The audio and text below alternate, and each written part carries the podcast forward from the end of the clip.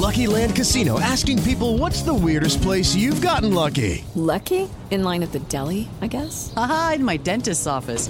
More than once, actually. Do I have to say? Yes, you do. In the car before my kids' PTA meeting. Really? Yes. Excuse me, what's the weirdest place you've gotten lucky? I never win and tell. Well, there you have it. You can get lucky anywhere playing at LuckyLandSlots.com. Play for free right now. Are you feeling lucky? No purchase necessary. Void where prohibited by law. 18 plus. Terms and conditions apply. See website for details.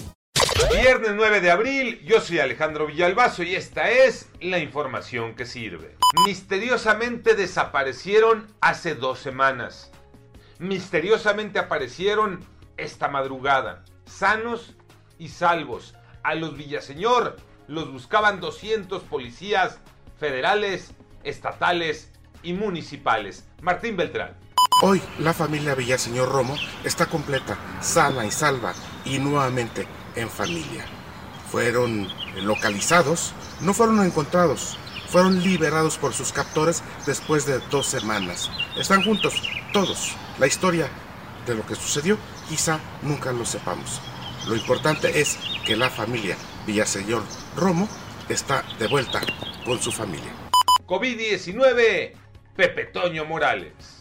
Gracias, efectivamente, fíjate que en un día se reportaron 548 personas muertas. La cifra ya alcanza 206.146 fallecidos. Además, hubo 5.140 personas contagiadas en 24 horas, con lo que llegamos a 2.267.019 casos positivos. Y escucha esto, ya se conoce la identidad de los dos jóvenes que se disfrazaron de viejitos para vacunarse. Se trata de Rubén Morales. Él es actor y subcampeón del video oficial de FIFA. Además es hijo de los actores Aida Pierce y Rubén Morales. El otro se llama Cristian Alberto Nieva y es asesor de EA Sports. Los dos son muy conocidos en el mundo gamer.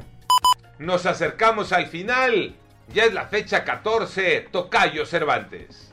Así es, Tocayo, estamos llegando prácticamente ya a la recta final del campeonato, jornada 14 que arranca este viernes con dos partidos, Necaxa Pumas y Juárez ante San Luis. Destacan el Cruz Azul contra Guadalajara, sábado por la noche en la cancha del Estadio Azteca, y más noche en el Universitario en Monterrey Tigres ante el América. La noticia es que tanto Tigres como Monterrey ya recibieron el alta de la Secretaría de Salud de Nuevo León, ya el visto bueno para abrir sus estadios al 30% del aforo. El lunes terminará toda la actividad de la jornada 14 con el partido entre Pachuca y Puebla.